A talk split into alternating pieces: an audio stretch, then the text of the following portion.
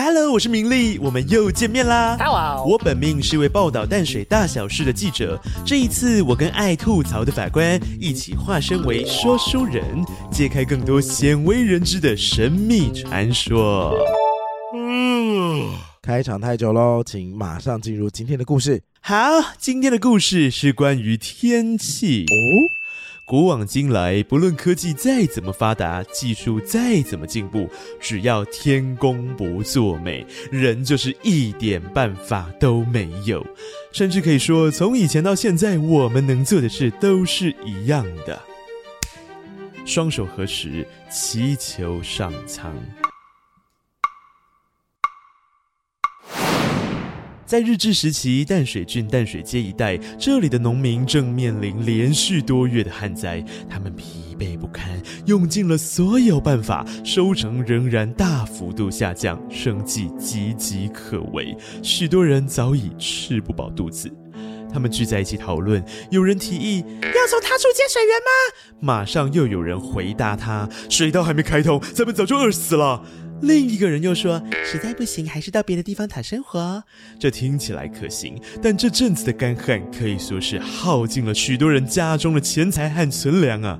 终于，有位当地的耆老提出：“啊，不如我们学老祖宗，举办一场祈雨仪式，请求老天爷帮忙下雨吧。”此话一出，在场众人都震惊了。现在当官的可是日本人呐、他们的文化、信奉的神灵都完全不同。要是有什么不小心惹火了他们，只怕这往后的日子会更不好过哟。但是我们还有其他办法吗？啊，试一试吧。那位声音一点都不像齐老的齐老，看着面面相觑的乡民们，替大家做出了结论。果然，日本官员非常为难。祭天祈雨仪式是一件大事，肯定要经过上头长官的同意。他们思考再三，到底要不要告诉长官呢？但是官员们熬不过民众的压力，冒着被骂臭头的风险，向长官报告了这件事。出人意料的是，当时的淡水街长多田荣吉竟然一口答应，甚至邀请淡水街居民们一起协调举办求雨仪式。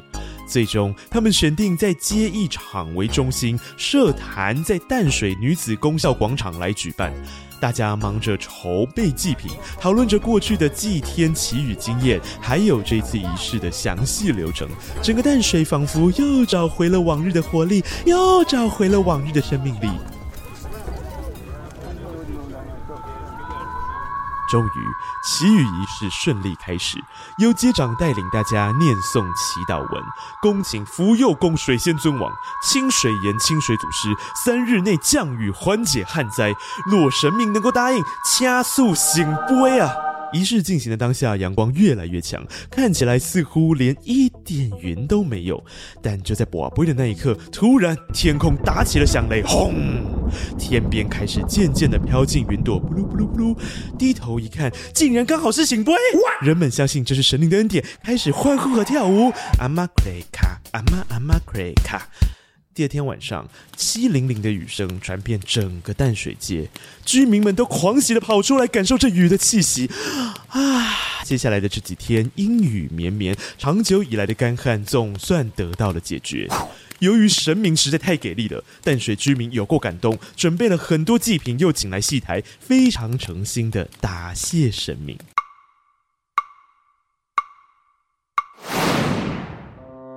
好的，以上故事来自汉文的《台湾日日新报》，标题就写着“淡水奇雨得雨”。从古至今，人们始终是靠天吃饭，但是当信仰和民俗文化发生冲突的时候，我们只能透过更多的包容心和对话，来让彼此相互理解。哎，如果我是神明啊，这些人在那边要求来要求去的，真的有够啰嗦哎！拜托，通通不要再念了，我才不想听这么多废话嘞。然后呢，我就会马上降大雨。哎，等一下，等一下，这样是不是就变成也是一种有求必应？我不想要理你。哎哎，对了，既然都说到了大家聚在一起拜拜，这里加码再跟大家分享当时聚一聚的故事啊。除了烦恼，人们当然也是会为了狂欢而聚会啊。当时的中秋夜淡水港人声鼎沸，看着眼前的大船，人们兴奋极了。喜爱热闹的中野金太郎找来拥有中越丸的陈如船主，伙同三合利商店，举办了一场海上观月会。超过百位的淡水官民登上大船，趁着夜色结缆出航，从富贵角一路航行到白沙湾。夜幕衬得皎洁的明月更加迷人啊！当然，赏月必备的美酒佳肴可不能少。正所谓葡萄美酒夜光杯。哎，你错棚了吧？年代地点都差太多了。这里应该是在讲很欢乐的酒醉故事啊！呵呵，当然，赏月必备的美酒佳肴可不能少。乐声伴随艺伎的舞步响起，让船上的气氛更加热烈。好，再来一杯！喝帮的人就这样歪七扭八的倒在甲板上，满足的回味这一段难得的时光。我懂，我懂，瓦卡鲁，瓦卡鲁。日本人喝酒醉之后，就是呢会把领带戴在头上，很嗨的唱歌。好像也听说会在路边啊看到那种躺在路边呼呼大睡的大叔，无人领回。